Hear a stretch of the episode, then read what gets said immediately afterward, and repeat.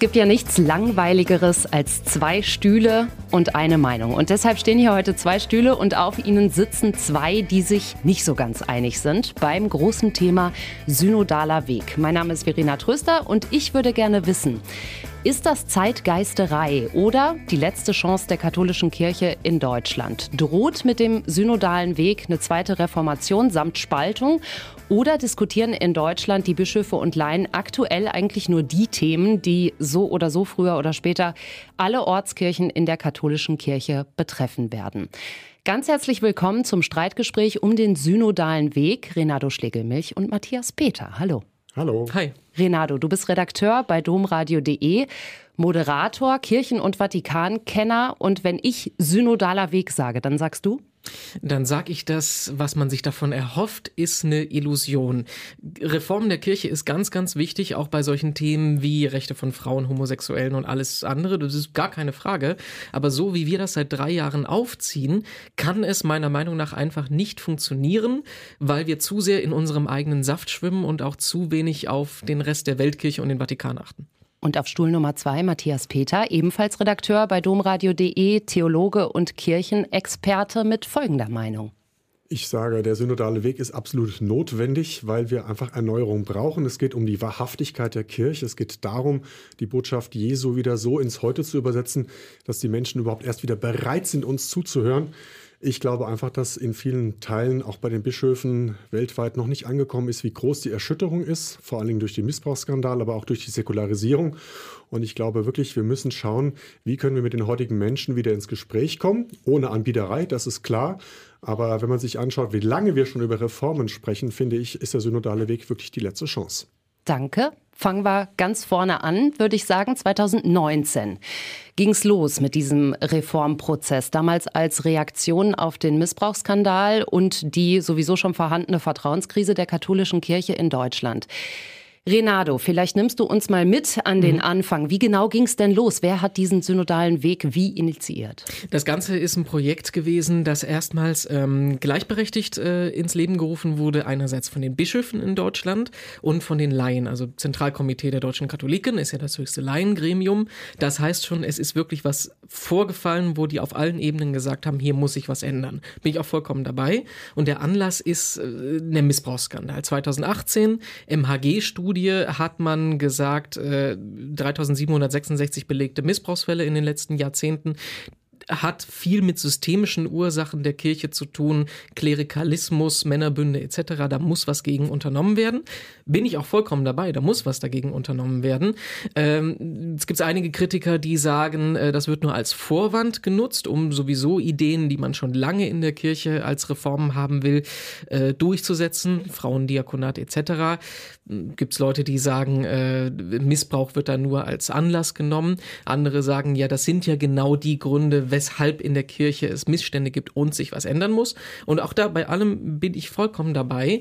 Ich finde halt nur, und das ist mein großer Knackpunkt, die Art und Weise, in der das passiert, die ist vollkommen illusorisch, weil man hat sich ähm, auf die Fahnen geschrieben, wir in Deutschland wollen die katholische Kirche von Grund auf reformieren. Ähm, und gar nicht wirklich so zu Ende gedacht, ob man das wirklich kann. Weil am Ende entscheidet über Veränderungen in der Kirche und Reformen immer der Vatikan und der Papst.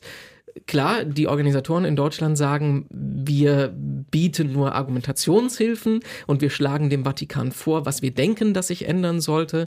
Aber das kommt halt einfach nicht gut an im Vatikan beim Papst, wir wissen das selbst vom Papst selber, äh, dass man halt denkt, Deutschland geht hier einen, ohne Absprache mit uns einen eigenen Weg, einen Sonderweg, äh, will die Kirche reformieren und vergisst eben darüber hinaus äh, die Weltkirche und dass halt katholische Kirche mehr ist als eine Organisationsstruktur auf einer nationalen Ebene. Matthias Peter schüttelt den Kopf. Ja, ich will schon wirklich leider in vielen mhm. Dingen komplett widersprechen. Mhm. Also es ist von Anfang an klar gewesen vom synodalen Weg, äh, dass die nicht irgendwas beschließen können und das wird dann umgesetzt.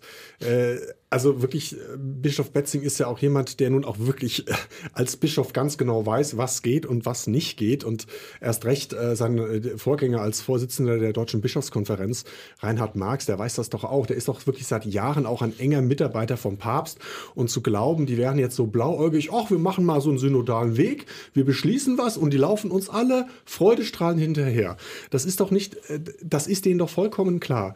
Und ähm, man muss einfach sagen, das stimmt auf der einen Seite natürlich ist der Missbrauchsskandal ein Anlass gewesen, aber die Themen, die auf dem Tisch liegen, werden ja seit mindestens 50 Jahren immer wieder von den mhm. immer gleichen Gremien diskutiert. Ich habe vor mir hier ja. ein fettes Buch liegen, über 880 Seiten, Gemeinsame Synode der Bistümer in der Bundesrepublik Deutschland. Das ist die Würzburger Synode zusammengefasst.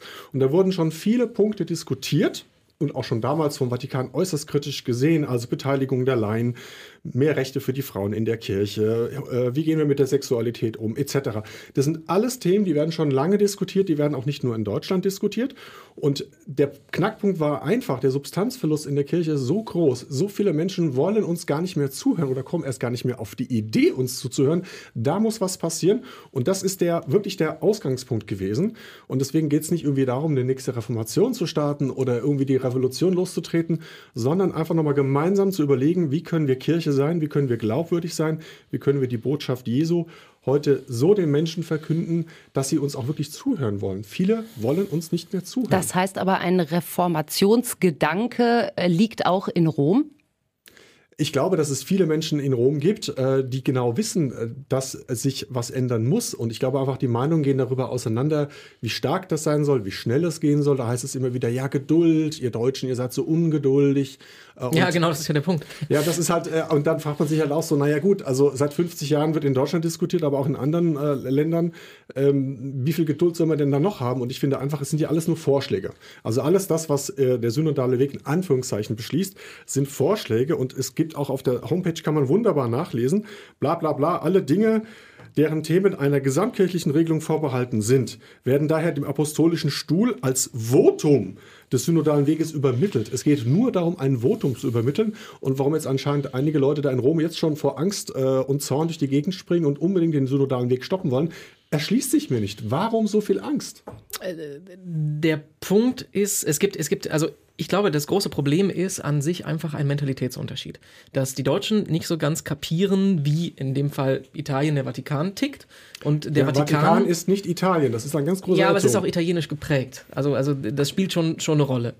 Und ähm, dass wir mit unserer deutschen Denke sagen uns, wir haben ein Problem, wir machen einen äh, offiziellen Prozess mit äh, drei Jahren, fünf Versammlungen, x Zwischenschritten und äh, dann haben wir am Ende eine Lösung und die Lösung legen wir dann vor und der Vatikan guckt die sich äh, schwarz auf weiß an und sagt, entweder setzen wir das jetzt um oder nicht. Aber äh, das kommt halt auf der anderen Seite nicht an. Auf der anderen Seite kommt an, äh, wir haben die Lösung, wir müssen gar nicht darauf achten, was in anderen Ländern wirklich für Situationen es gibt, was da gedacht wird. Weltkirche können wir wahrscheinlich gleich noch äh, ausführlicher drauf gucken. Äh, und es wird halt einfach als Bedrohung aufgefasst. Ja, und dann, und, äh, und dann die, ist es die, auch das die, Problem von denen, die sich bedroht fühlen. Da muss man nochmal fragen, warum fühlt ihr euch denn bedroht? Und auch der synodale Weg sagt ja nicht, wir machen jetzt hier äh, zehn Positionspapiere und danach ist der Missbrauchsskandal überwunden. Es sind doch einfach nur Impulse. Und ich frage mich, warum reagiert man so allergisch auf Impulse? Wo ist einfach auch vielleicht auch der Freigeist zu sagen, gut, das sind die Deutschen, die haben ihre Fakultäten, die haben ihre theologische Tradition haben andere Länder übrigens auch. Mhm. Äh, und wir schauen uns einfach an, was die beschließen. Und äh, mir geht es darum, dass auch der Papst in vielen Bereichen eigentlich immer wieder gesagt hat, ich will die Ortskirchen stärken. So, dann wäre das jetzt mal so ein Moment zu sagen, gut, die deutsche Ortskirche mit ihren Professoren, mit ihren Laien, natürlich auch mit dem Geld, das muss man ganz klar mhm. sagen, mit dem Kirchengeld, ich lasse euch mal machen. Ihr seid die Ortskirche, ihr habt eure Probleme vor Ort, ihr, ihr kennt aber auch am besten die Umstände und ich lasse euch mal machen. Und das ist ja wirklich das, was ich wirklich nicht verstehe, ist, dass man sagt, lass doch die Deutschen mal machen. Wir schauen es uns einfach an. Es gibt so viele Beispiele in der Kirchengeschichte, wo verschiedene Länder wo es Unterschiedlichkeiten gab oder auch jetzt den Beruf des Pastoralreferenten, den gibt es doch überhaupt nicht überall. Verheiratete Diakone, es gibt ganz viele Regionen in der Welt, die auch katholisch sind, da gibt es keine verheirateten Diakone. Sind die deswegen weniger katholisch? Sind wir mehr katholisch? Nein, es sind einfach Unterschiede. Und mir geht es einfach darum, eine größere Weite, die Unterschiede anerkennen und auch einfach sagen, wir versuchen mal, was geht.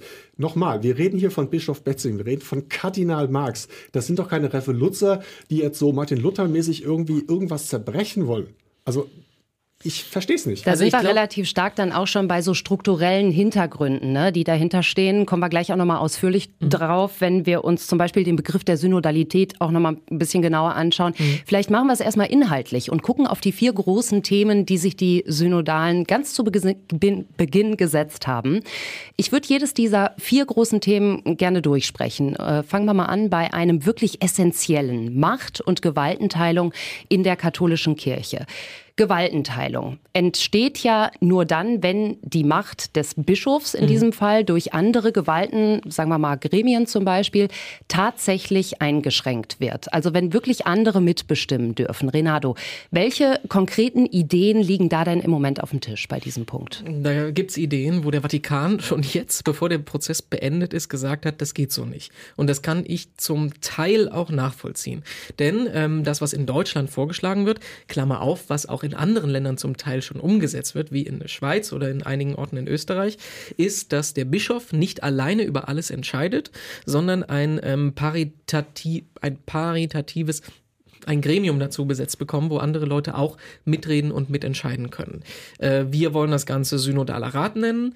Äh, da hat der Vatikan jetzt schon Anfang des Jahres gesagt, nee, geht nicht, geht nicht, geht nicht. Und das ist auch ein Teil der Argumentation, denn das widerspricht halt der Grundidee von katholischer Kirche. Der Grundidee Nein. von katholischer Kirche ist, dass wir einen Bischof haben und der Bischof äh, ist am Ende dafür verantwortlich, äh, das umzusetzen. Und er kann sich natürlich beraten lassen, aber das ist halt nun mal das, was wir glauben, dass äh, der Bischof in seiner apostolischen Sukzession da eingesetzt wurde, am Ende die Entscheidung zu treffen. Und klar, man kann, man kann äh, sich, man kann Ideen finden, wie man diese Macht einschränken kann. Bin ich vollkommen dafür. Zum Beispiel, was ich eine super Idee vom synodalen äh, Weg finde, ist äh, Verwaltungsgerichtsbarkeit.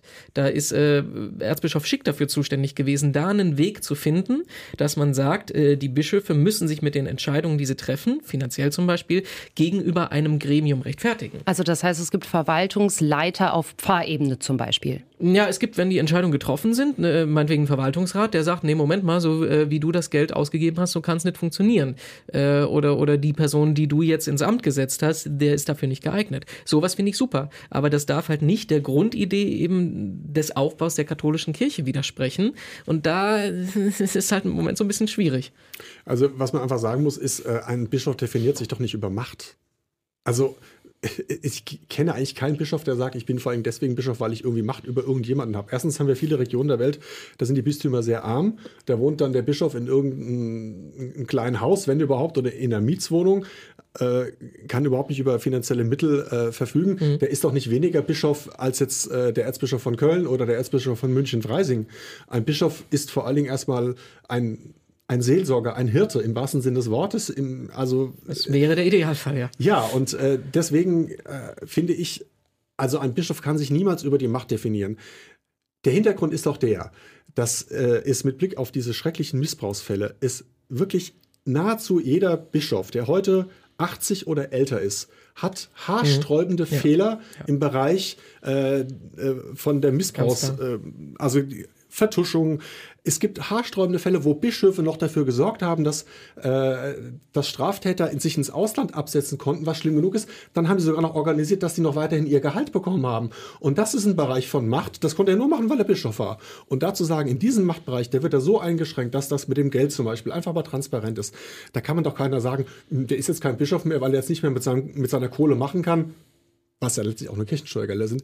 Also wenn er das nicht mehr machen kann, dann ist er kein Bischof mehr. Das ist doch ein geistliches Amt, um Gottes Willen. Das finde ich, das wäre der Idealfall, wenn es so ist. Und ich finde zum Beispiel, da stimme ich dir zu, äh, so wie es in der Schweiz läuft, finde ich super. In der Schweiz äh, hat man vor ein paar Jahrzehnten gesagt, äh, es kann nicht sein, dass unsere Kirchensteuergelder einer nicht ähm, demokratisch organisierten äh, Organisation zulaufen.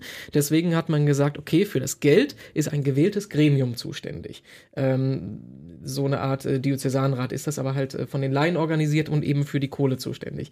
Und ähm, sowas bin ich vollkommen dabei. Das wäre ideal, weil dann würdest du nicht in diese Situation kommen, dass halt eben der Bischof nicht bloß äh, über das geistliche Leben des Bistums äh, entscheidet, abstimmt, sondern halt eben auch dafür verantwortlich ist, wer auf welchen Posten landet und so. Weil das ist ja eben ein, Grund, ein Grundproblem, weshalb wir in der Situation sind. Klerikalismus, alle denken nur von oben nach unten, nach oben kuschen, nach unten treten. Klar, das muss sich alles ändern. Aber, und das ist mein großer Punkt, das kann A, nicht im Konflikt mit dem Vatikan passieren, weil wir sind nur halt mal so organisiert, dass es einen Papst gibt und unter dem Papst die Bischöfe stehen etc. Äh, man muss halt eine Lösung finden, wie sich dieses System in dieses existierende Gebilde einfügen lässt. Und da, ein Satz noch, ist der, äh, das, was im Vatikan, das haben wir noch gar nicht angesprochen, als synodaler Weltprozess gerade stattfindet. Ideal, super Idee. Der Papst sagt, ihr habt als Kirche drei Jahre Zeit. Alle Menschen in allen Bistümern auf der Welt werden gefragt, wie sollte diese Mitbestimmung aussehen? Äh, wie sollten wir unsere Strukturen neu machen, dass halt solche Zug äh, Entscheidungen Zukunft eben auch auf alle hörend getroffen werden. Ähm, aber es ist halt was, was halt von der Gesamtkirche geregelt werden muss und nicht von einer Nationalkirche. Ist dieses existierende Gebilde denn in Stein gegossen? Nö. Also, also natürlich. Zum Teil. Also es ist so. Ähm, ich weiß gar nicht so ganz, wie wo ich da anfangen soll. Ich finde, die Schweiz ist, äh, die Schweiz ist ein äh, sehr gutes Beispiel. Ähm, da stimmen wir uns. Äh, nee, zu. und zwar dafür, dass sie anders organisiert ist als zum Beispiel die deutsche Kirche. Ja. Wobei ich ja schon ein Problem habe mit dem Begriff die deutsche Kirche. Die deutsche Kirche gibt es ja in dem Sinne gar nicht, sondern äh, sagen wir die deutschen Bistümer. So. Äh, Klar. Und ich finde, ich weiß auch in der Schweiz gibt es dann auch teilweise Probleme, dass dann da Seelsorger in äh, den Bistümern arbeiten, die eigentlich der Bischof gar nicht haben will, aber er kann nichts machen, weil halt die äh, Vereine den angestellt haben oder sie angestellt haben. Kann man auch darüber diskutieren, wie sinnvoll ist das. Ich finde was ganz anderes wichtig. Das ist doch nicht schlimm, dass es in der Schweiz anders ist als bei uns. Mhm. Und warum es jetzt auf einmal so schlimm sein soll, dass wir dann irgendwie einen synodalen Rat bekommen, das verstehe ich halt auch wieder nicht. Also, wenn es okay ist, dass die Schweiz das so und so macht und dass der Bischof tatsächlich auf die Auswahl der Seelsorger so gut wie gar keinen Einfluss nehmen kann, oder es Fälle gab, da wollte der Bischof den und den Seelsorger gar nicht haben mhm. und, die, und die Pfarrei hat gerade gesagt, uns doch egal, wir haben die Kohle. Da würde ich sagen, oh, das ist aber eigentlich nicht ideal. Aber man muss doch sagen, durch diese Unterschiede bricht doch nicht die katholische Einheit auseinander, sondern es gibt einfach die besagten Unterschiede. Und warum man als Vatikan nicht einfach sagt, ihr Deutschen macht das mal, wir schauen uns das mal an, ad experimentum, der Papst kann sowieso jederzeit in jedes Bistum eingreifen und kann sagen, Schlussikowski, jetzt reicht's aber mal. Das ist wieder so meine Kernthese und meine Kernfrage. Warum diese Angst, mal zu sagen, versucht es doch einfach mal. In der Schweiz zum Beispiel ist es anders. Es gibt viele, viele Beispiele, äh, dass die katholische Kirche nicht so uniform, nicht so einheitlich ist, wie es immer heißt. Du sagst, man kann die Reform nicht gegen den Vatikan machen, ja. wo ich sagen muss, die aller, aller, allermeisten Reformen der letzten vermutlich tausend Jahre sind genau gegen den Vatikan gelaufen. Und irgendwann hat der Vatikan das erkannt, hat sich an die Spitze gestellt und im Prinzip 30 Jahre später behauptet, er hätte sie erfunden. Das ist jetzt sehr vereinfacht ausgedrückt.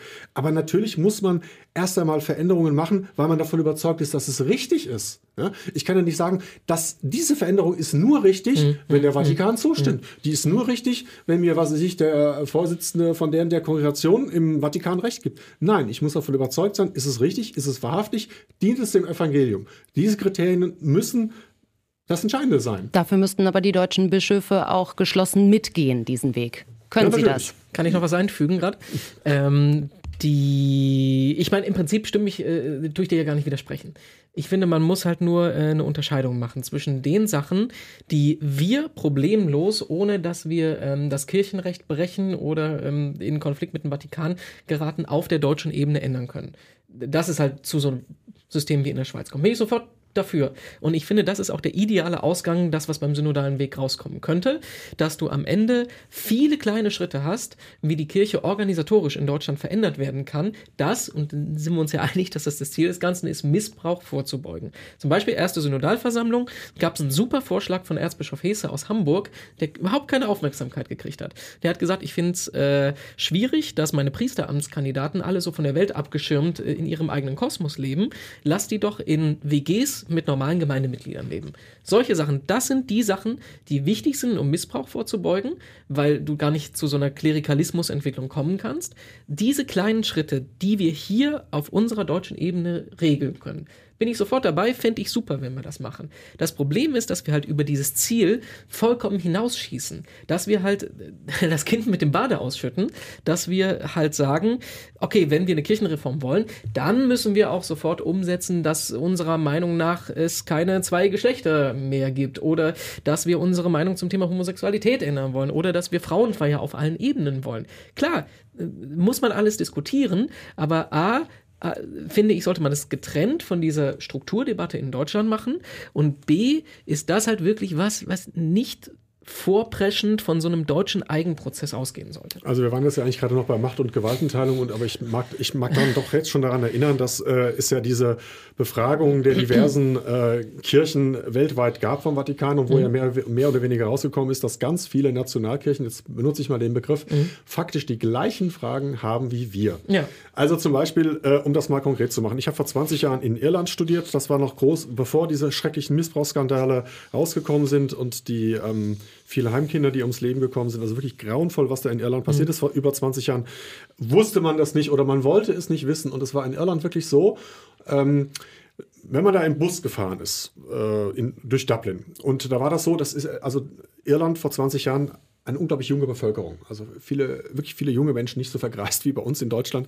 Äh, und da war das so, man fuhr an der Kirche vorbei und dann mhm. haben sich fast alle im Bus die jungen Damen ebenso wie die alten Knacker bekreuzigt, weil man ist an der Kirche vorbeigefahren. Die Gottesdienste waren ganz voll. Ähm, die Predigten fand ich damals ganz schlimm. Ich fand das schreckliche Gottesdienste äh, und habe mich gewundert, die gehen da aber alle wunderbar hin. So, wenn man jetzt heute schaut, was ist in Irland passiert seitdem? Da ist ein Traditionsabbruch im Gange. Ja, ja. Äh, ne? Also, dass innerhalb von drei Jahren 20 Prozent der Priester gestorben sind, was ja nur geht, weil kein Mensch mehr Priester werden ja. will. Also ganz viele Dinge, wo man einfach sieht, ähm, wenn die Leute auf einmal erkennen, diese Kirche ist, so wie sie da steht, ist sie einfach nicht mehr glaubwürdig, hat schrecklichste Dinge vertuscht, mhm. dann geht es wirklich an die Substanz. Und jetzt kommt mein Punkt. Wenn man sich anschaut, was die Iren sich jetzt von ihrer Kirche an, an Reformen wünschen, ein Land, was vor 20 Jahren noch sozusagen gut katholisch war, das sind fast eins zu eins die Forderungen aus Deutschland. Also man kann einfach nicht immer sagen, das sind nur die Deutschen, die vorpreschen. Nein, auch so Traditionskatholiken wie die Iren sagen auf einmal, nee, so geht's nicht. Ne? Mhm. Also deswegen ist das mit dem Vorpreschen immer so eine Sache, sondern äh, viele Länder, die das so erlebt haben, was da schiefgelaufen ist, kommen auf einmal auf den Trichter, so kann es nicht weitergehen. Und wir müssen wirklich erheblich was ändern, eben auch bei Macht und Gewalt. Mhm. Zum Beispiel auch beim Thema priesterliche Existenz heute, um euch mal wieder ein bisschen einzufangen. ja. Ich würde gern zitieren aus dem Arbeitspapier. Ähm, da steht geschrieben, das Forum fragt, wie die priesterliche Existenz und das Amt des Priesters in Zukunft aussehen? Das steht im Lichte der Tradition der Kirche, aber auch unter veränderten Rahmenbedingungen. Dazu gehört auch die Frage, welche Ämter und Lebensformen der Sendung der Kirche in der Welt dienen. Der Zölibat wird als Ausdruck der persönlichen Beziehung zu Jesus Christus hochgeschätzt. Wie weit er zum Zeugnis des Priesters in der Kirche gehören muss, wird diskutiert werden. Matthias, was ist da deine erste Assoziation, wenn du das hörst? Ist einfach, dass wir viele sehr, sehr gute Priester verloren haben, äh, weil sie irgendwann gemerkt haben, dass sie nicht mehr alleine leben können. Also sie dann eben eine Frau kennengelernt haben, einen Mann kennengelernt haben, wie auch immer, und dann ihren priesterlichen Dienst aufgegeben haben, was ich sehr schade und auch sehr bitter finde. Ich finde, ähm, ehelos leben, äh, finde ich eine Form, finde ich gut und auch wichtig. Also so eine bürgerliche Kirche, Finde ich auch schwierig. Also ich finde, der Priester darf auch schon auch eine Figur sein, der sich so ein bisschen so von, diesem, von dieser klassischen bürgerlichen Gesellschaft da, durch seine Lebensform auch so ein bisschen abhebt. Das finde ich gut. Ähm, nicht gut finde ich, wenn man auf einmal sagt, äh, naja, also wir haben dieses eine Ideal und nur so kann priesterliche Existenz gelingen, nämlich zölibatär. Ich habe auch im Studium, ich habe ja Theologie studiert, ich habe bereits da äh, Priester oder Priesteramtskandidaten kennengelernt, der lebte im Priesterseminar, war aber verheiratet. Warum? Weil er aus, von der Ostkirche kam. Mhm. Also, und es gibt ja katholische Priester, die sind verheiratet. Äh, und ähm, die bringen einfach nochmal eine andere Lebenswirklichkeit in dieses Amt ja. rein. Ähm, und ich finde einfach beides sehr wertvoll. Also Priester, die äh, zölibatär leben, die sich sozusagen darauf konzentrieren, die aber einfach einen anderen Erfahrungshorizont haben. Und dann eben Priester zu haben, die verheiratet sind oder halt in der dauerhaften Partnerschaft leben, die vielleicht auch Kinder haben, die sich natürlich vielleicht nicht ganz so zeitlich reingeben können wie ein alleinlebender Priester. Aber ich finde einfach es so schade, dass wir uns selbst verzwergen, dass wir halt viele, wie gesagt, viele Seelsorger verloren haben oder viele wollen äh, oder können sich das nicht vorstellen, Priester zu werden. Und da fände ich es einfach als Bereicherung gut. Also wärst du, frage ich dich jetzt mal mhm. als Familienvater, wärst du Priester geworden, wenn das priesterliche Leben anders aussehen würde? Nein. Nein, ganz klares Nein. Also ich habe, äh, ähm, ich finde, also zum Priester sein gehört wirklich eine Berufung. Und äh, ich glaube, die kann man haben, auch wenn man Familienvater werden will. Aber ähm, ich muss für mich sagen, dass wenn ich hätte Priester werden wollen, hätte mich das Zölibat nicht aufgehalten. Ja, der Zölibat steht ja medial gefühlt immer sehr weit oben ne, bei diesem Themenspektrum. Ist er wirklich Dreh- und Angelpunkt dieser Diskussion oder geht es da um was ganz anderes, Renato? Ich finde halt, äh, wenn das wirklich so wäre, dass unsere äh, Zahl der zurückgehenden Priester nur mit dem Zölibat zu tun hat, warum hast du das gleiche Problem in der evangelischen Kirche? Mhm. Also das ist ja immer dieses Totschlagargument, das da kommt. Aber ich will äh, dir gar nicht so wirklich widersprechen. Ich ähm, würde dir eigentlich sogar zustimmen, weil wir merken ja, die ähm, Priester, die wir kennen, die äh, mal im, im, Leben was anderes kennengelernt haben, die sind oftmals viel offener. Und ich habe gerade so gedacht, ähm, dass ich vor ein paar Monaten mit einem befreundeten Ordensmann darüber gesprochen habe. Und äh, der sagte, ähm, ideal wäre für ihn, wenn wir eine ähm, Reform finden, dass äh, jeder Priester in seinem Leben noch was anderes hat. Also sprich, entweder Aufhebung des Zölibats, jetzt mal ohne Wertung, oder du lebst halt in einer Gemeinschaft wie in einem Orden. Weil dann ähm, durch solche Sachen kannst du halt besser mit Menschen umgehen, mit Konflikten umgehen und sowas. Aber wenn äh, du Verena fragst, äh, ob es wirklich um Zölibat geht, ich finde, das ist in dem Fall noch nicht mal äh, wirklich wieder das Problem, weil das Problem ist das gleiche, was ich die ganze Zeit schon sage, dass ähm, das nicht unsere Entscheidung ist. Das ist was, das ist was, was der Papst entscheiden muss. Und da kommt das ganz, ganz schlecht an, wenn die Deutschen sagen, so, wir finden das doof, mach mal weg. Also nochmal, es kann nicht darum gehen, was der Papst gut oder schlecht findet. Wenn man davon überzeugt ist, dass das der richtige Weg ist, muss man es durch, versuchen durchzusetzen. Versuchen natürlich, man kann nicht mit dem Kopf durch die Wand. Äh, aber wenn man von diesen, wenn man davon überzeugt ist, dass das ein Weg ist, um zum Beispiel auch ähm, Menschen äh, auch das priesterliche Leben auch einfach zu ermöglichen. Also auch zu sagen, gut, er hat jetzt eine Frau kennengelernt, das ist ja eigentlich das Aus, so als Beispiel. Äh, und, und wenn die jetzt weiterhin priesterlich wirken könnten, wäre das ja schon mal was. Und ähm, man kann nicht einfach sagen, äh, der Papst findet das nicht toll, äh, also lassen wir es. Da sind wir auch schnell am, am, Schluss der Diskussion, Renato. Ne? Da geht es ja nicht mehr weiter. Ich kenne auch von vielen Leuten, die äh, sich im Vatikan besser auskennen als ich, das Argument, vielleicht ähm, denken wir halt einfach bloß in, in größeren Zeitrahmen. Vielleicht, ähm, das ist ja auch ein bisschen meine Kritik an dem deutschen Ding, dass das so, so, so durchgejagt wird. Vielleicht setzt Papst Franziskus ja jetzt gerade die Voraussetzungen, dass wir in 50 oder in 100 Jahren sagen können, es ist Zeit für Frauenweihe, für Fall des Zölibats und sowas quasi. Wir, wir müssen halt aus unserem kleinen nationalen Denkkontext rauskommen. Also ich glaube, der Denkkontext ist viel größer, weil die Protagonisten ganz genau wissen, um was es geht. Und ich frage mich manchmal, ähm, schaut euch die Erosion an. Gibt es in den 50 Jahren noch eine Kirche in Deutschland, in Europa? Bin ich mir nicht so sicher. Ähm, mhm. Man vergisst immer so ein das bisschen, dass, da, die, ja. dass die Weihbischöfe sich immer auf irgendwelche Bistümer beziehen, die, die sind untergegangen. Ja, ja. Das hat meistens natürlich irgendwelche kriegerischen Hintergründe etc. Aber es ist nicht in Stein gemeißelt, dass das Europa christlich bleibt.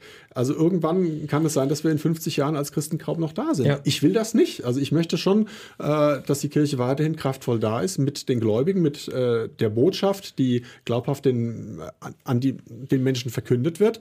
Äh, und da muss es wirklich darum gehen, dass man offen miteinander darüber diskutiert, was sind denn Wege? Und ich glaube, auch da wieder Beispiel Irland, äh, vor 20 Jahren noch relativ traditionsreich und auch jetzt gibt es da eine deutliche Mehrheit unter den befragten Gläubigen, die äh, für eine Aufhebung des Zölibats sind. Ähm, ich finde aber auch ganz wichtig bei der Debatte, ähm, dass wir es nicht immer an den Priestern festmachen. Ne? Mhm. Also ähm, ich glaube nicht, dass wenn wir es auf einmal irgendwie pro Bistum 100 äh, Priester mehr hätten, dass auf einmal alle unsere Probleme ja. weg wären. Wir haben ja auch einen Gläubigenmangel. Und wie du ja auch zu Recht sagtest, in der evangelischen Kirche gibt es ja auch äh, Pfarrermangel an einigen Ecken. Ich kann mich auch noch erinnern, wo das genau andersrum war, mhm. wo die Pfarrer gezittert haben, kriegen sie nach dem Studium überhaupt äh, eine Stelle. So schnell dreht sich das innerhalb von 20 Jahren. Ne? Oder ich weiß auch noch, als ich studiert habe vor 20 Jahren, hieß es, oh, du willst Pastoralreferent eventuell werden, oh, ob die Kirche dich dann noch gebrauchen kann. Völlig absurd aus heutiger Sicht. Ne? Aber äh, gerade wenn man sagt, so, wir müssen in größeren Zusammenhängen denken, mhm. da dreht sich schneller irgendwas, als man so denkt. Und damit sind wir ganz klar bei Thema 3, Frauen in Diensten und Ämtern in der Kirche. Das Votum des synodalen Weges, das fällt ja unheimlich klar aus, muss man sagen. In zweiter Lesung votierten 92 Prozent aller Delegierten und knapp 82 Prozent der Bischöfe für ein entsprechendes Dokument, in dem es um die Zulassung von Frauen zu Weiheämtern geht. Klingt für mich nach einem riesigen Schritt. Mhm. In dem das diskutiert wird. Also die, die, der Punkt ist ja nicht, dass sie sagen, wir wollen das, sondern wir wollen eine Diskussion darüber. Und das finde ich auch wichtig. Aber ich finde, der Verena hat recht. Äh, wir können heutzutage, das muss, muss, muss ja auch mal loben, ne? also wir können heute in einer Freimütigkeit in Deutschland diskutieren. Äh, das wäre vor 10, 15 Jahren ja. noch nicht möglich gewesen. Wobei also man auch, auch sagen muss, wir reden über ein Frauendiakonat. Ne? Ja. Viel weiter geht es noch nicht. Äh, und auch dann hier wieder mein dickes Buch hier von der gemeinsamen Synode. Ähm, da ging es zwar jetzt nicht so direkt jetzt um Frauenpriestertum und dass die Frauen sozusagen absolut gleich den Männern gestellt sind, aber auch diese Debatte, also welche Rolle haben die Frauen in der Kirche, die ist ja auch nicht neu. Mhm. Die wird ja auch schon lange diskutiert. Und ähm, auch da würde ich einfach sagen, man muss irgendwann auch mal in eine sehr ernsthafte Diskussion kommen. Mhm. Aber irgendwann muss man auch mal an den Punkt kommen, ja, wollen wir denn jetzt zum Beispiel einfach mal das Diakonat einführen oder nicht? Also da, äh, ich weiß auch dann, mhm. oh Gott, wenn du eine Weihestufe den Frauen erlaubst, dann werden sie noch Bischof am Ende, um Gottes nee, nee, Willen. Das, das wäre also, auch, wär auch nicht ähm, schlecht. Auch da würde ich einfach sagen, irgendwann muss man sich halt auch mal fragen, können wir nicht auch einfach mal irgendwann die Schritte gehen? Was spräche da, denn theologisch dagegen? Ja, gut, also ähm, es spricht dagegen, dass äh, die Tradition Frauen als Priesterinnen nicht kennt. Das muss man klar sagen. Äh, es gibt dann immer den ewigen Streit. Äh, in der Bibel steht einmal so Apostelinnen, ja, aber dann sagen dann die Leute, sagen die, sagen die einen, also Apostelin, das ist aber jetzt nicht irgendwie Bischof im heutigen Sinne gemeint. Andere sagen doch genau, das muss man erforschen. Das hat der Papst ja auch mal erforschen lassen. Dann wurden die Forschungsergebnisse nicht so klar äh, gesagt. Theologisch spricht eigentlich die Tradition dagegen. Und natürlich anthropologisch, Jesus war ein Mann. Renato? Ich kenne ganz viele super tolle ähm, nicht katholische weibliche Geistliche. Finde ich richtig super. Also ich, ich kenne, ich kenne äh, Bischöfinnen, die Familienmütter sind. Ich kenne Pfarrerinnen, die es hinkriegen, Privatleben und alles miteinander zu verbinden. Auf der Ebene bekommst du von mir absolut keinen Widerspruch. Äh, ich habe da auch viel drüber nachgedacht. Ähm, äh, ich sehe auch, abseits von den äh, theologischen, historischen Gründen, sehe ich keinen Grund drum, warum eine Frau nicht einen priesterlichen Dienst äh, oder Diakonat haben könnte. Aber auch da komme ich auf das zurück, was ich gerade eben schon gesagt habe. Vielleicht ähm, sollten wir in einem größeren Kontext denken. Denn was Papst Franziskus ja vor ein paar Monaten äh, eingeführt hat, ist äh, der äh, sogenannte Akolytendienst für Frauen. Ne? Also, dass es äh, jetzt nach Kirchenrecht keine Ausnahme mehr ist, was es jahrzehntelang war, dass Frauen im Gottesdienst äh, Texte lesen können. Ich habe das 25 Jahre lang gemacht, sagen, ohne ja, ja, zu wissen, dass ich das nicht darf. das ist irre. Und, und auch sowas also. ist halt ein, ich wir müssen gar nicht drüber reden, klar, äh, mit der Realität hat das nichts zu tun. Aber der Vatikan, die Weltkirche, ist so ein, ein, ein, ein großes Monstrum, das sich Stückchen für Stückchen bewegt. Und wer sagt uns denn nicht, dass Papst Franziskus genau mit dieser Überlegung, vielleicht reift die Zeit für sowas, äh, diesen Schritt getan hat, damit dann der nächste Schritt nicht mehr so groß ist. Also ich glaube, äh, man muss da ein bisschen aufpassen. Wir hatten ja eine Amazonas-Synode und äh, da wurde ja auch viel so von der Realität der Gemeinden in diesem riesigen Gebiet mal wiedergespiegelt. Und so wie ich das da verstanden habe, ich kenne mich in der Region nicht besonders gut aus, haben da Frauen schon eine sehr starke Rolle und feiern da Gottesdienste und haben einfach auch eine ganz starke Rolle in sich und tragen das Evangelium weiter, weil es da einfach in der Ecke gar keine Priester gibt. Äh, und ähm, ich finde einfach, der entscheidende Punkt ist doch einfach, äh, nimmt man Frauen ernst? Ja oder nein? Ich habe immer den Eindruck, äh, dann wird dann immer irgendwelche mhm. mütterlichen Prinzipien betont oder das Weibliche in der Kirche. Äh, und da, da denke ich mir immer so, also das ist, da habe ich den Eindruck, da wird ein Frauenbild transportiert, das hat mit der Realität nichts zu tun. Und die Frauen lassen, ja. lassen sich damit einfach nicht mehr abspeisen. Ne? Protestinitiative Maria 2.0. Es gibt diejenigen, die jetzt ganz öffentlich auch austreten. Ich kenne eigentlich kaum noch eine Frau, die sich nicht die Frage stellt, welche Rolle habe ich als engagierte Katholikin denn in dieser Kirche? Mhm. Ja, und, und ich muss ja auch, äh, es gibt ja immer so anekdotische Dinge, die einem das so klar machen. Es gibt, ähm, also zum Beispiel ist es ja wirklich so, eine Frau als Priesterin, als Bischöfin wäre tatsächlich für die katholische Kirche eine Herausforderung, weil wir das nicht gewöhnt sind. Mhm. Und das darf man natürlich auch nicht unterschätzen. Und ich finde, es wäre ein erster Schritt zu sagen, theologisch spricht ja nicht viel dagegen. Aber wir haben dann eventuell eine Kirchenspaltung vor uns. Und ich finde mal, es würde schon eine Menge bedeuten, wenn der Vatikan sich mal ehrlich machen würde und würde sagen, die Argumente, die wir haben gegen das Frauenpriestertum, richtig stark theologisch sind die gar nicht. Sondern ja. wir sagen, im Prinzip sagen wir, war schon immer so. Das ist aber kein theologisches Argument, das ist, ein, das ist halt irgendwie Tradition. Das kann man sagen, natürlich, Tradition ist auch Teil, Form von Theologie. Aber wenn man mal ganz ehrlich ist, wir sind es einfach nicht gewöhnt. Ich kann mich auch noch erinnern, als ich das erste Mal die, eine anglikanische Priesterin ja. äh, vor mir stehen sah. Ja. Da dachte ich erstmal so, oh, das ist aber jetzt unbewohnt. ja, also das ist, also ich, da bin ich auch wirklich der Meinung, da darf man in der Tat nicht vorpreschen, aber äh, versucht doch heute mal einer jungen Frau klarzumachen, ja, also in der katholischen Kirche, du darfst vieles machen, aber vorne am Altar mhm. darfst du nicht stehen und äh, du darfst, ja, du darfst ein bisschen Kommunion auszahlen neuerdings und du darfst auch die Lesung vortragen, aber mehr ist Schluss. Also ich habe einfach äh, die Befürchtung, wenn wir so weitermachen wie bisher und sagen, naja, so war es halt immer, die Menschen heute können auch einfach sagen, dann, dann gehen wir. Aber ein Argument, was von ähm, den Konservativen kommt und was auch von Papst Franziskus kommt, ich bin mir nicht hundertprozentig sicher, ob ich das teile, ist, ähm, warum äh, dem Konstrukt nachhecheln, was es schon gibt. Warum nicht hingehen und sagen, wir ähm, schaffen komplett neue Ämter für Frauen? Äh, die, warum gehen wir nicht morgen hin und sagen, jedes Bistum braucht eine Frau, äh, die für sämtliche Finanzen und äh, Verwaltung und Entscheidungen zuständig ist?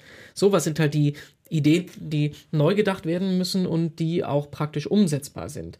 Weil, äh, denk zum Beispiel dran, dass ich mit einem äh, evangelischen Pastor da mal drüber gesprochen hat, der, hat, der gesagt hat, äh, ja, ähm, wenn du Frauen in die Ämter holst, tust du nichts gegen den Ke äh, Klerikalismus machen, dann streben die Frauen halt genauso äh, diese äh, abgehobenen Ämter an. Naja. Also, also mein, mein Punkt ist, naja. ähm, du kannst in die Zukunft nicht unbedingt gehen, indem du nur versuchst, das Konstrukt, was äh, existiert, irgendwie weiterzudrehen mit einer vielleicht so halbtragenden theologischen Be Begründung, vielleicht aber auch nicht. Wir müssen halt das ganze System neu denken. Das hat natürlich die Gefahr, dass man äh, Frauen abspeist und sagt, genau. ja, ja, geht ihr jetzt mal hin genau. und ihr könnt jetzt mal die Bibel lesen. Aber wenn man wirklich das Ganze ernst nimmt und sagt, wie kriegen wir es halt hin, Frauen in Verantwortungspositionen zu bringen, die wir realistisch umsetzen können und die nicht unserer Grundidee von katholischer Kirche widerspricht, das finde ich eigentlich. Aber, aber die Grundidee der katholischen Kirche definiert sich doch nicht darüber, dass wir Frauen raushalten. Also es ist ja lächerlich. Also nee, das meine ich meine ich meine ja, ja, ich weiß, von aber, der organisatorischen Ebene, aber dass ich, halt du das einfach praktisch gesehen nicht durchsetzen kannst. Ähm, naja, also es, ich finde, es geht immer wirklich darum, äh, wollen wir eine Kirche sein, die einfach mal 50 Prozent der Gläubigen einfach prinzipiell ausschließt, weil sie halt keine Männer sind. Das finde ich mittlerweile problematisch.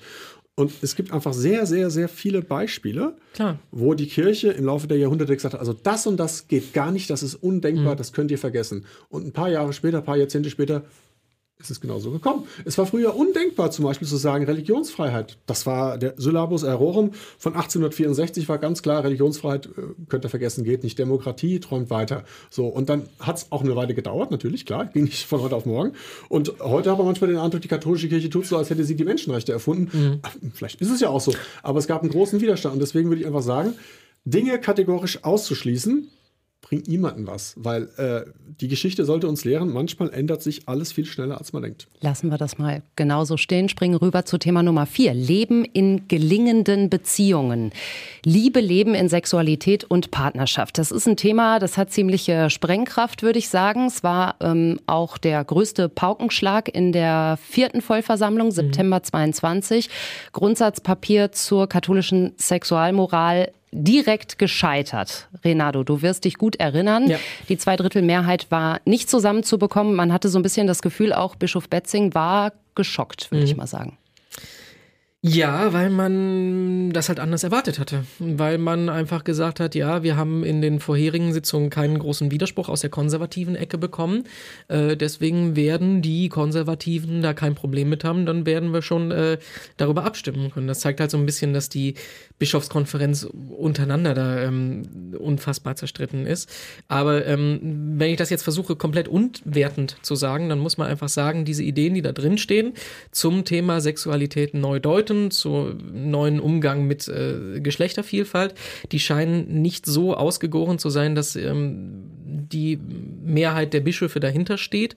Und das heißt, es gibt mehr Diskussionsbedarf. Also soll das alles hm, vorsichtig und überlegt angegangen werden, gerade bei so einem Thema, wo wir als Gesellschaft selber noch nicht so genau wissen, wo wir sind. Da geht es unter anderem zum Beispiel auch um die Frage, ob in einer Ehe verhütet werden darf. Matthias. Ja, äh, da muss man ja wirklich sagen, das zeigt einfach so das Grundproblem, ähm, wo man einfach sagen muss, äh, Also wenn man sich selber aus gesellschaftlichen Diskussionen rausschießen will, dann ist das so ein Beispiel mhm. dafür, ne? dass die Kirche seit 50 Jahren bei den Themen überhaupt nicht mehr ernst genommen wird. Jetzt könnte man sagen, na gut, wir orientieren uns nicht an der Mehrheit, sondern an der Wahrheit.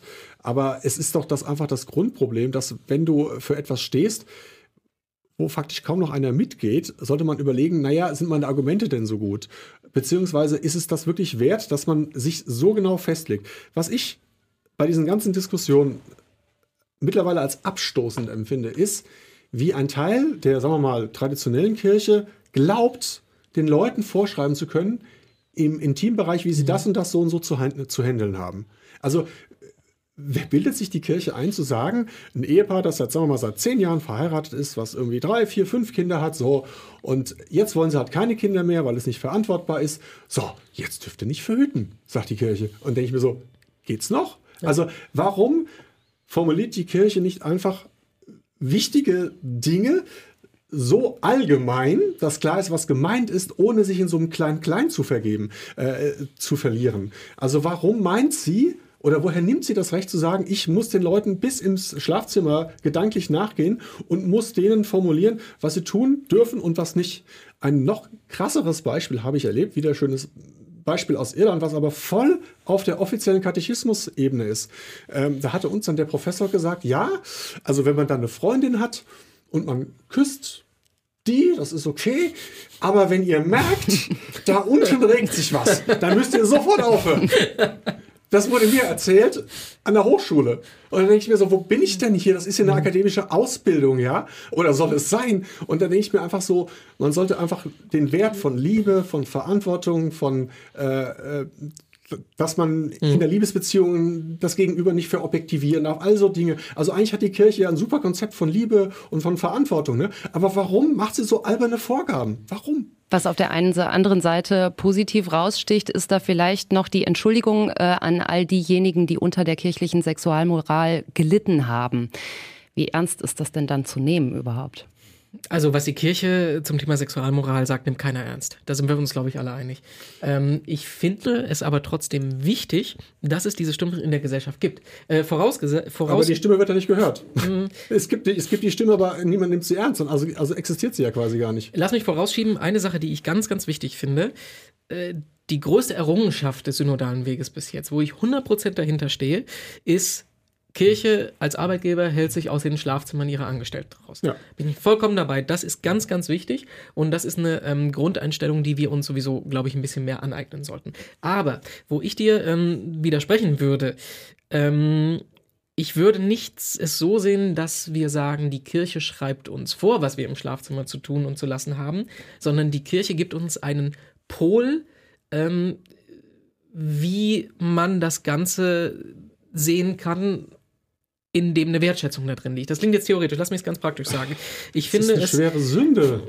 es, ist, es, ist, es, ist, es ist kein Pol, es ist eine schwere Sünde. Wenn du vorehelichen Geschlechtsverkehr hast, ist das eine schwere Sünde. Ja, aber äh, guck mal, auf der anderen Seite haben wir so Sachen wie ähm, äh, Zwangsprostitution. Wir haben eine übersexualisierte Gesellschaft. Wir haben ähm, große, äh, große Zunahme von Pornografie, die ähm, äh, immer menschenverachtender wird. Ich will jetzt nicht klingen wie jemand, der das alles verteufelt, weil auch das gehört alles zu unserer Lebensrealität Sexualität dazu. Und ich bin der Letzte, der sagt, alles das i pui ba. Aber ich finde es sehr, sehr wichtig, dass es eine Stimme in der Gesellschaft gibt, die da einen Gegenpol bietet, die halt sagt, es ist nicht alles egal. Es ist nicht alles willkürlich. Und auch beim Thema Sexualität müssen wir äh, dran denken, dass wenn du mit jemandem ins Bett steigst, ist das nicht einfach nur Sport, sondern da steckt ein Wert drin. Das, das hat was mit Wertschätzung, mit, da werden Gefühle generiert. Und das ist eine Stimme, die nach meiner Meinung in der Gesellschaft einfach fehlt. Klar, wie wir es im Moment machen als Kirche, ist vollkommen übertrieben. Niemand hat dir zu sagen, was du in deinem Schlafzimmer zu tun hast. Nochmal. Aber dass ich, es ich eine glaub, Stimme gibt, die sagt, ja, äh, Sexualität nee. hat einen Wert. Wir müssen gucken, dass wir ja. damit verantwortungsvoll umgehen. Da sehe ich niemanden außer der Kirche, die das so rüberbringt. Äh, doch, sehe ich schon so. Also da gibt es genug ähm, säkulare Ratgeber, genug. Ähm also was ich alles in meinem Kontext, äh, in, meinem, äh, in meinem Freundeskreis und so mitkriege, ist alles, äh, ja, äh, mach mal, ist doch eh egal. Kann also, doch eh jeder mit jedem jetzt machen, was er will. Also, ähm, das ist vielleicht genau das Problem, was du jetzt gerade angeschnitten hast. Wir können anscheinend in der Kirche nur schwarz-weiß denken. Ja. Also, entweder führst ja. du eine, ein keusches Leben oder du verlierst dich im Sündenpfuhl Babylon. Mhm. Und man muss einfach sagen, die gesellschaftliche Realität ist doch eine völlig andere, ja? Also, natürlich gibt es ob hetero, ob homosexuell, gibt es Leute, die andere ausnutzen, die nur ihren Spaß haben wollen, selbstverständlich. Aber niemand mit Verstand in der Kirche würde auch sagen, genau das, so soll es werden. Macht doch keiner. Sondern einfach zu sagen, Sexualität immer verantwortlich, immer auf den Menschen bezogen. Ja. Sexualität hat ähm, eben wirklich, sollte in einem gewissen Rahmen stattfinden. Aber ich finde einfach, dass man einfach in dem Fall nicht einfach sagt, wir geben eine bestimmte Vorgabe, was wir dringendst empfehlen, was wir für notwendig halten, äh, aber nicht, dass wir so präzise den Leuten meinen vorzuschreiben. Und vor allem all das, was ja, du sagst, all das, was du sagst, also die negativen Auswüchse, mhm. die gibt es doch, obwohl es diese strenge Sexualmoral gibt. Da kann man sich doch fragen, äh, ja, ja, ja, also klar. Das ist eigentlich kein Argument letztlich. Ne? Abgesehen ne? davon wird man ständig so in die Situation gebracht, das zu unterwandern, was eigentlich vorgegeben ist. Ne?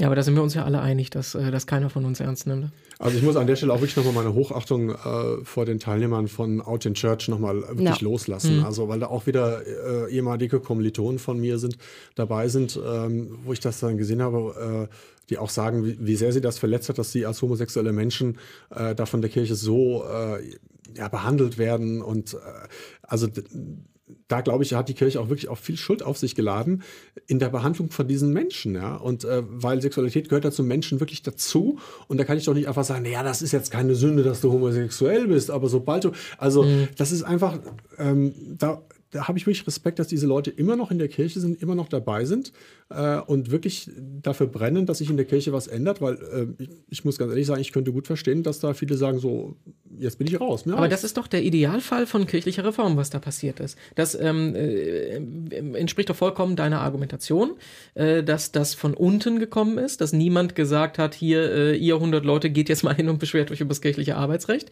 Die haben das aus Eigenmotivation gemacht, weil es für sie drängt und brennt und wir können uns da alle nicht reinempfinden, aber ich glaube, das wird nicht so einfach gewesen sein. Ähm, und es hat sich was verändert, aber auf der Ebene, wo es sich problemlos verändern kann, im kirchlichen Arbeitsrecht der katholischen Arbeitgeber in Deutschland. Aber vom, vom, vom äh man muss einfach sagen. Ich glaube, da hat man auch nichts vom Vatikan dagegen gehört, oder? Ich weiß es gerade nicht. Es kommen aber doch viele Pfarrer in die totale Bredouille, ganze Gemeinden, die sagen, wir gehen da jetzt Sonderwege, wir segnen homosexuelle mhm. Paare die, die machen sich doch schuldig in dem Moment, oder nicht? Aber ähm, also die Lehre ja hat sich noch nicht verändert, Renato. Also es ist nach wie vor aber so. Aber warum muss immer alles nach der Lehre gehen?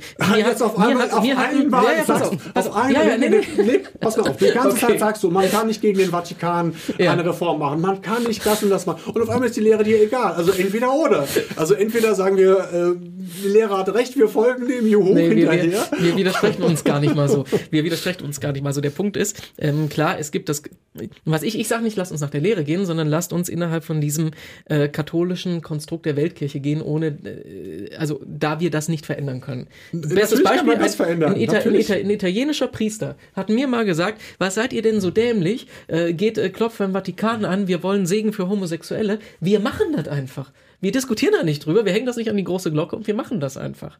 Ja, aber jetzt verstehe ich den, den Hinweis auf die, auf die Weltkirche nicht, weil die, äh, also weil die Italiener besser bescheißen können als die Deutschen. Entschuldigung. Nee, äh, weil wir ist halt, das jetzt ein Vorbild für uns oder was? Weil, weil wir halt in unserer, ist das, was ich von Anfang an gesagt habe, weil wir in unserer deutschen Denke zu sehr in diesem strukturellen Dingens drin sind. Es gibt ein Problem, wir müssen äh, fünf Absätze mit, mit, mit, mit Änderungsantrag und Änderungsantrag zum Änderungsantrag machen und erst wenn am Ende offiziell abgesegnet ist, okay, wir wollen das offiziell mit zwei Drittel Mehrheit und der Vatikan vielleicht noch zustimmt, was eh nicht passieren wird, dann können sich wirklich was ändern. Also und glaube, auf der Ebene funktioniert das Ich glaube, der Vatikan wird irgendwann das ändern und ich glaube, der Vatikan wird das irgendwann mal zustimmen und man muss sich einfach mal die Passagen über Homosexualität äh, äh durchlesen. Das ist einfach unglaublich verletzend. Mhm. Und äh, ich finde, da kann man da nicht einfach so sagen, naja, in anderen Ländern geht man damit lockerer um, sondern da, da, muss man ja auch sagen, also das kann doch nicht unser Anspruch sein, irgendwie unterm Radar äh, unseren Klein-Klein zu machen, ähm, sondern wenn zum Beispiel es Länder gibt, äh, wo es dann heißt, Homosexualität am besten in Knast die Leute bringen, das ist jetzt auch ja, großer, großer Schritt. Aber gewesen. gegen das tut ja auch Papst Franziskus vorgehen. Papst ja. Franziskus sagt, sagt ja, es sag, kann nicht eingehen, dass in Ländern wie im äh, Sudan, äh, ich weiß nicht, ob es der Sudan war, äh, dass es in, in, in verschiedenen es gibt, Ländern. Es gibt viele Länder, wo das immer noch äh, kriminalisiert ist. Ja. So ist. Klar. Ja, das ist, ist ja schön, dass er sagt, aber dann müsste er halt auch mal in seinem eigenen Laden in Anführungszeichen eben auch sagen, okay, äh, die anthropologische Wahrnehmung hat sich geändert, wir passen das an, weil es ganz viele Anpassungen natürlich schon längst gegeben hat. Und da sind wir wieder beim Thema Lehre. Die Lehre der Kirche, die Lehre der Kirche hat sich nämlich immer verändert. Das ist ein ganz wichtiger Element auch von Kirche, dass es immer wieder Reformen und immer wieder Veränderungen gab. Und vor dem Hintergrund finde ich, muss man halt dann irgendwann auch mal sagen, wir als äh, sagen jetzt langsam mach doch mal was. Ändert doch mal den Katechismus ab. Da hängt doch nicht unser Glaube dran. Gottes Willen. Machen wir inhaltlich vielleicht den Sack mhm. mal zu und gucken noch mal auf die Synodalität. Was ist das überhaupt?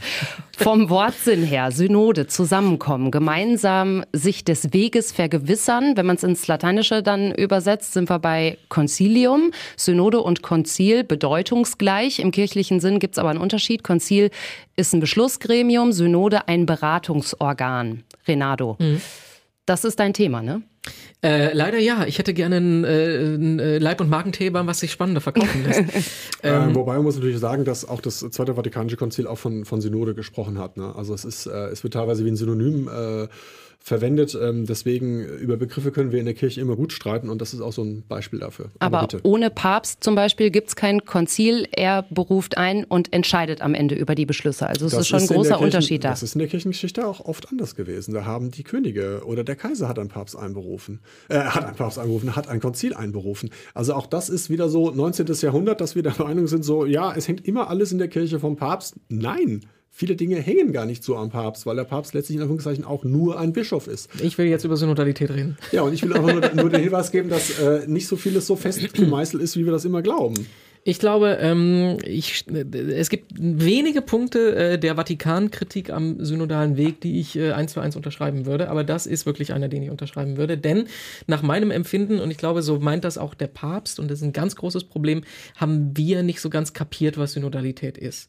Also, äh, das wird jetzt sehr theoretisch, aber Synodalität, Synodos, einen gemeinsamen Weg gehen, heißt ja, man trifft eine Entscheidung, indem man aufeinander hört. Wir zwei hören gerade aufeinander und äh, versuchen rauszufinden, äh, wo wir Gemeinsamkeiten haben und wir versuchen rauszufinden, äh, welche Punkte mir nicht so wichtig sind, dass ich auf dich zugehen kann und welche dir nicht so wichtig sind, dass du auf mich zugehen kannst, ja? Bist du dabei? Äh, ja, ich habe zugehört. Okay. nee, äh, du stimmst, du stimmst mir zu. Also, also ich glaube, äh, wenn wir über Synodalität reden, finde ich, muss es in erster Linie gar nicht um konkrete Beschlüsse gehen, sondern es geht tatsächlich erstmal um äh, gemeinsames Hören. Das würde ich sofort unterschreiben. Ja. Ähm, Aber das, das ist halt der Punkt, äh, oder das ist mein Punkt. Ich finde, das machen wir nicht beim synodalen Weg. Beim synodalen Weg, Papst Franziskus nennt das Parlamentarismus. Das ist für uns natürlich negativer konnotiert, als es eigentlich gut wäre. Aber äh, der Papst meint, äh, hier sind zwei Lager.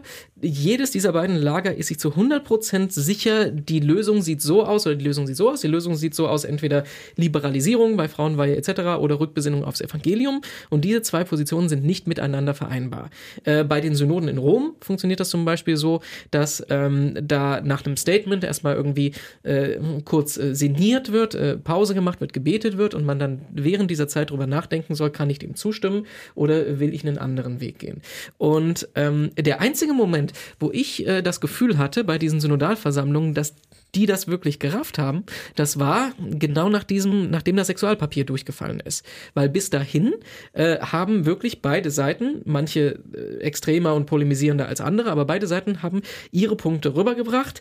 Ich sehe das so, ihr müsst jetzt so handeln, sonst ist doof. Ich glaube, an einer Stelle fiel, äh, das, äh, fiel der Satz, wenn ihr nicht für diesen Textentwurf stimmt, dann seid ihr für Missbrauch. Klar, extrem gibt's in beide Richtungen. Aber der Punkt ist, nachdem das durchgerauscht ist, dann ist das Präsidium Präsidium vorgetreten und hat gesagt, ja, äh, warum, warum hat das jetzt nicht funktioniert? Warum habt ihr uns jetzt nicht zugestimmt? Ihr habt doch im Vorhinein nicht widersprochen, liebe konservative Fraktion. Und da haben dann Voderholzer und Co. das erste Mal gesagt, ja, ich würde ja, wenn zum Beispiel äh, nicht die Binarität der Geschlechter in Frage gestellt werden könnte. Er hat von der anderen Seite wieder gefragt, okay, wie müssen wir das jetzt so formulieren, dass wir hier äh, einen gemeinsamen Weg gehen können? Und mit diesem bescheuerten, furchtbaren Begriff Synodalität ist doch genau das gemeint. Wir hören aufeinander zu, wir schauen, welcher Weg das ist, welche Lösungsvorschläge das sind, die wir wirklich von beiden Seiten unterschreiben können. Und das findet bei der, beim deutschen Prozess, so wie ich das empfinde, einfach nicht statt. Also ich muss ganz ehrlich sagen, ähm, äh, ich würde mich sehr dagegen wehren zu sagen, nur der Papst äh, darf sagen, was Synodalität ist. Also natürlich soll er sagen, was er darunter versteht, aber auch da würde ich meinen, äh, soll auch selbst äh, unser Heiliger Vater sich nicht selbst überschätzen. Wenn er sich selber, wenn er das so gesagt hat, ich habe jetzt das Zitat nicht gerade vor Augen, mhm. natürlich weiß ich, dass er auch irgendwas anderes meint, aber es geht ja wirklich darum, ähm, gemeinsam zu hören. Aber man muss auch zum Beispiel sagen, dass äh, es ja schon auch bei den letzten Synoden in Rom so gewesen ist, dass nachher doch oft eine große Enttäuschung war. Dass bei der Amazonas-Synode, wenn man ehrlich ist, bei der Amazonas-Synode, ja. man etwas überspitzt formuliert, ist nichts rausgekommen. Bei dieser Familiensynode ist nichts rausgekommen. Es wurde ein Riesenstreit um diese eine Fußnote, ja. wo die einen sagen, jetzt hat der Papst aber äh, hier wieder Fahrradgeschiedene irgendwie erlaubt. Dann sagen andere, hat er gar nicht. Also man muss doch wirklich sagen, dass die Synoden, die unter Papst Franziskus stattgefunden haben, er ist jetzt fast zehn Jahre im Amt, waren die erfolgreich? Würde ich so spontan sagen, ja eher nicht. Also ähm, ich finde, irgendwann ist auch mal gut mit den, mit den Diskussionen. Also wie der Würzburger Synode von 71 bis 75 wurden mehr oder weniger die gleichen Themen diskutiert. Mhm. Ähm, und irgendwann muss man doch mal zu einem Punkt kommen, wo man sagt, jetzt versuchen wir es mal. Jetzt machen wir ad experimentum in den Kirchen, die das wollen, in den Bischofskonferenzen, die das wollen, äh, lassen wir Frauen äh, äh, zu Diakonen weihen wie gesagt, Beispiel, es gibt viele Ecken in der, äh, in der katholischen Kirche, da gibt es keine verheirateten Diakone. Warum ist denn das jetzt so ein Riesenproblem, dass man sagt, wir versuchen es mal ad experimentum, wir lassen mal Frauen äh, zu Diakoninnen weihen? Ähm, also das ist wieder so, wir können jetzt ewig darüber sprechen, was ist Synode und so. Äh, ich, ich glaube einfach, dass äh, jetzt wieder die große Gefahr ist bei der Weltsynode. Wir reden und reden und hm. reden und am Ende ist wieder eine große Enttäuschung da. Und ja. ich glaube, ehrlich gesagt, uns rennt die Zeit davon. Äh, nur ein Einwurf, äh, dass bei der ähm, Amazonas-Synode nichts rausgekommen ist, das ist laut Papst Franziskus genau das Problem gewesen, weil die nicht synodal gewesen ist. Weil der sagte, äh, wenn man einen gemeinsamen Weg gegangen hätte, hätten 95 Prozent zugestimmt und gesagt, da stehen wir dahinter. Jetzt waren es irgendwie 66 Prozent oder etwas mehr und der Papst hat gesagt, es ist genau das passiert. Äh, wir haben zwei Lager, die haben nicht zusammengefunden, dann kann ich nicht einfach gegen den Willen von einem Drittel entscheiden, sondern ihr hättet einen gemeinsamen Weg gehen müssen. Nur das noch Seine große Kritik an dem synodalen Weg äh, in Deutschland aktuell, wenn ich es richtig verstehe, ist ja, dass er sagt, der Heilige Geist ist irgendwie flöten gegangen.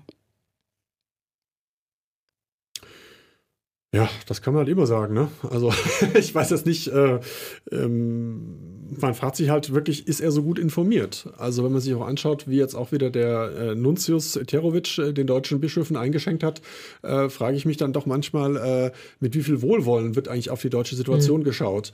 Ähm, wie viel Bereitschaft ist auch in Rom vorhanden zu sagen, wir nehmen jetzt nicht immer das Schlimmste bei euch an, sondern wir lassen euch machen. Also ich bin da auch wirklich ratlos bei Papst Franziskus, wenn er dann so raushaut, hahaha, wir, ihr habt, wir haben doch schon eine evangelische mhm. Kirche in Deutschland, wo ich mich frage, äh, meint er das jetzt ernst? Nein, er meint es nicht ernst. Aber ähm, ich finde, die Situation ist tatsächlich zu ernst, als dass wir jetzt noch in der Phase sind, wo wir mal Witze machen können. Gibt es denn da einen Austausch? Nicht so wirklich. Also ähm, äh, jetzt bei der Bischofs, äh, bei der Frühjahrsvollversammlung hat äh, Bischof Betzing auch nochmal darum gebeten, dass äh, es ein Gespräch geben wird nach der letzten Synodalversammlung mit der Deutschen Bischofskonferenz.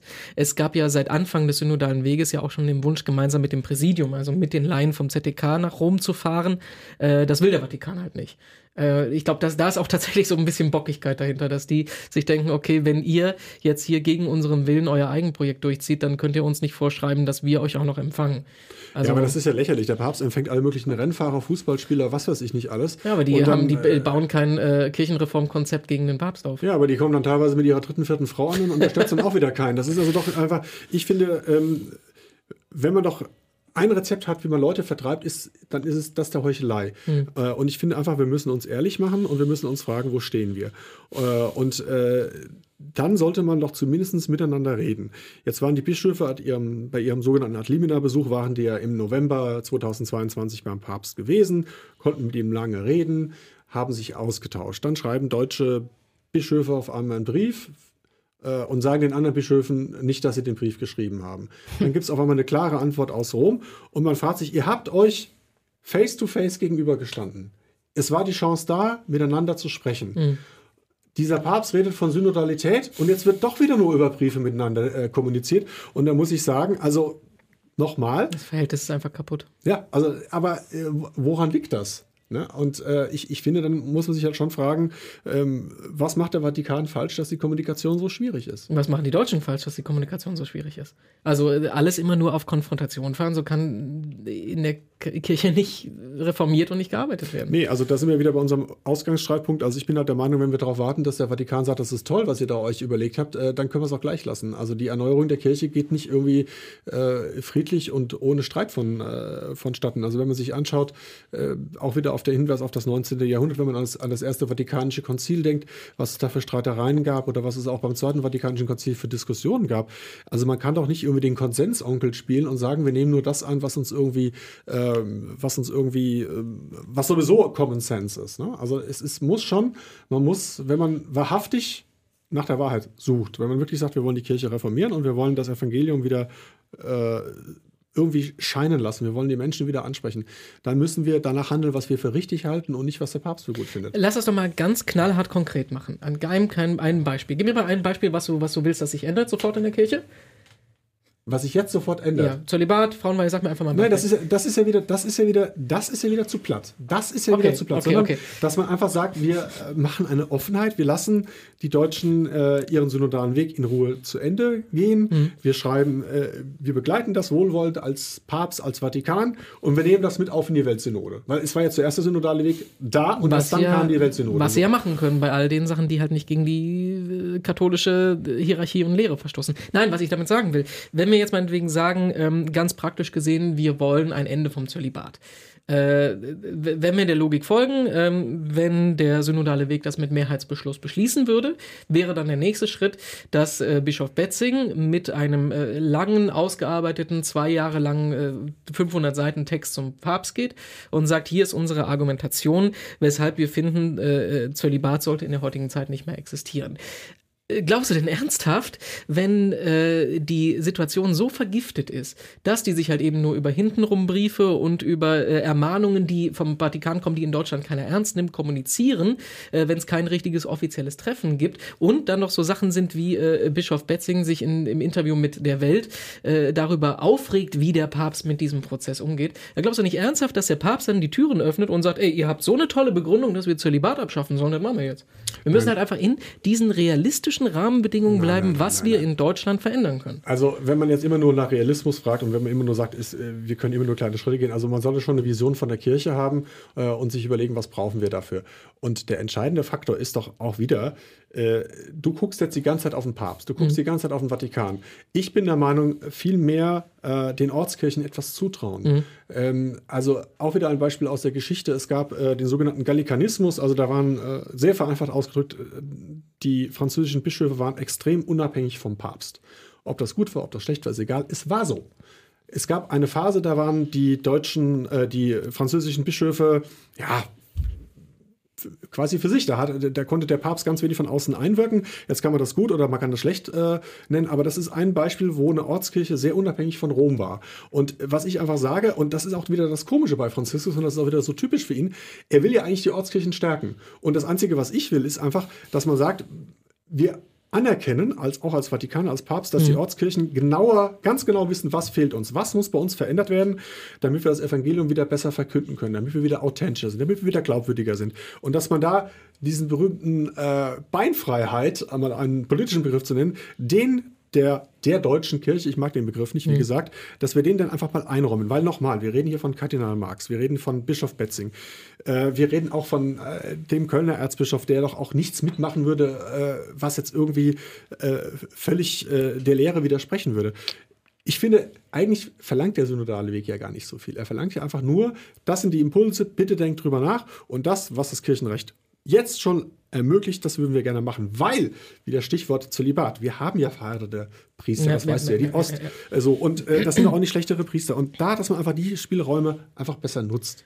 Das, äh, so viel ist das doch eigentlich. Ich bin fast bei dir. Ich bin fast bei dir. Ah, Habe ich geschafft. Ich äh, bin fast bei dir bei dem Punkt, halt bei alledem, was wir in Deutschland alleine ändern können. Das, das sofort machen. Ja klar, gibt uns die Freiheit, äh, Frauen zu äh, Verwaltungschefin von Bistümern zu machen. Solche ja, das geht ja jetzt solchen, schon. Das geht ja jetzt schon. So, genau, aber, aber, was ich halt sagen will, auf solchen Ebenen muss halt äh, so ein Gremium wie der synodale Weg arbeiten und nicht ähm, einfach sich es herausnehmen und zu sagen, wir ähm, wissen wissen, wie es besser geht, ohne ähm, äh, daran zu denken, wie es in anderen Ländern Nein, ein, ein kleines Beispiel. Nee, ähm, mal stopp. Also, weil hm? du, ich habe doch eben schon mehrfach gesagt, wenn man äh, sich anschaut, die Befragung zur Weltsynode hat in, in, fast allen Regionen das zum Tragen ja, also, Diesen deutschen Sonderweg gibt es ja meiner Meinung nach gar nicht, sondern die Deutschen sind dann einfach ein bisschen organisierter in dem Sinne, dass sie mehr Geld haben zur Verfügung haben und dass sie eine starke Universität haben und viele Professoren und deswegen können sie das dezidierter vielleicht irgendwie äh, zur Sprache bringen. Äh, aber die Fragen sind doch überall die gleichen. Und eine Sache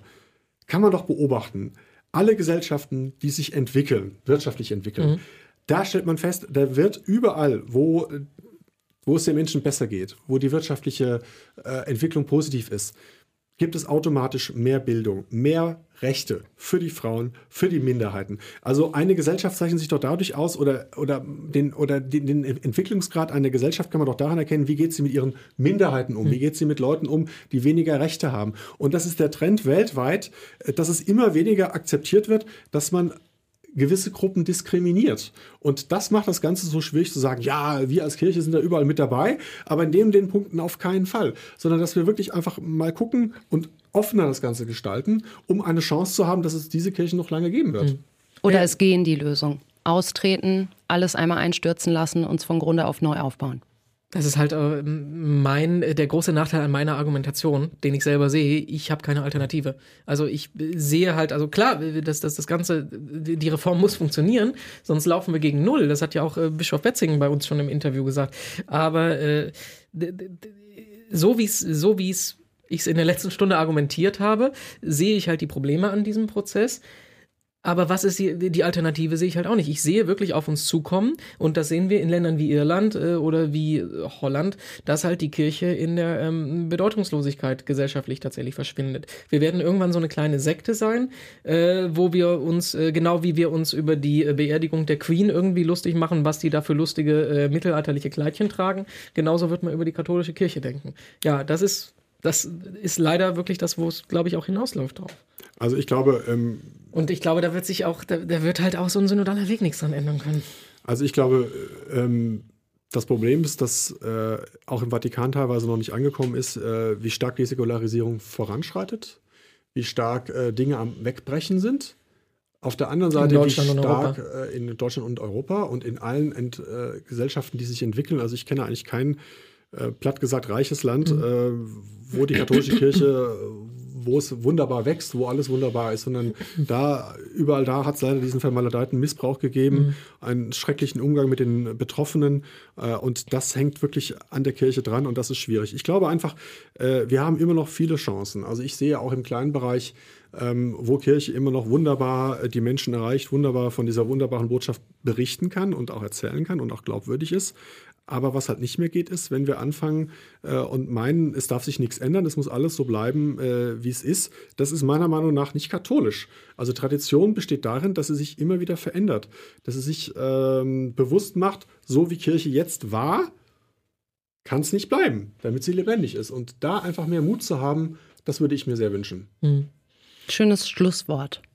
Matthias Peter und Renato Schlegelmilch, beide Redakteure bei domradio.de, Kirchen- und Vatikankenner. Ich sage vielen Dank für eure Zeit, eure Meinung und wäre jetzt nicht gerade Fastenzeit, würde ich ein versöhnliches Kölsch auf den synodalen Weg vorschlagen. Oder das machen wir vielleicht einfach trotzdem. Nee, genau. Danke euch.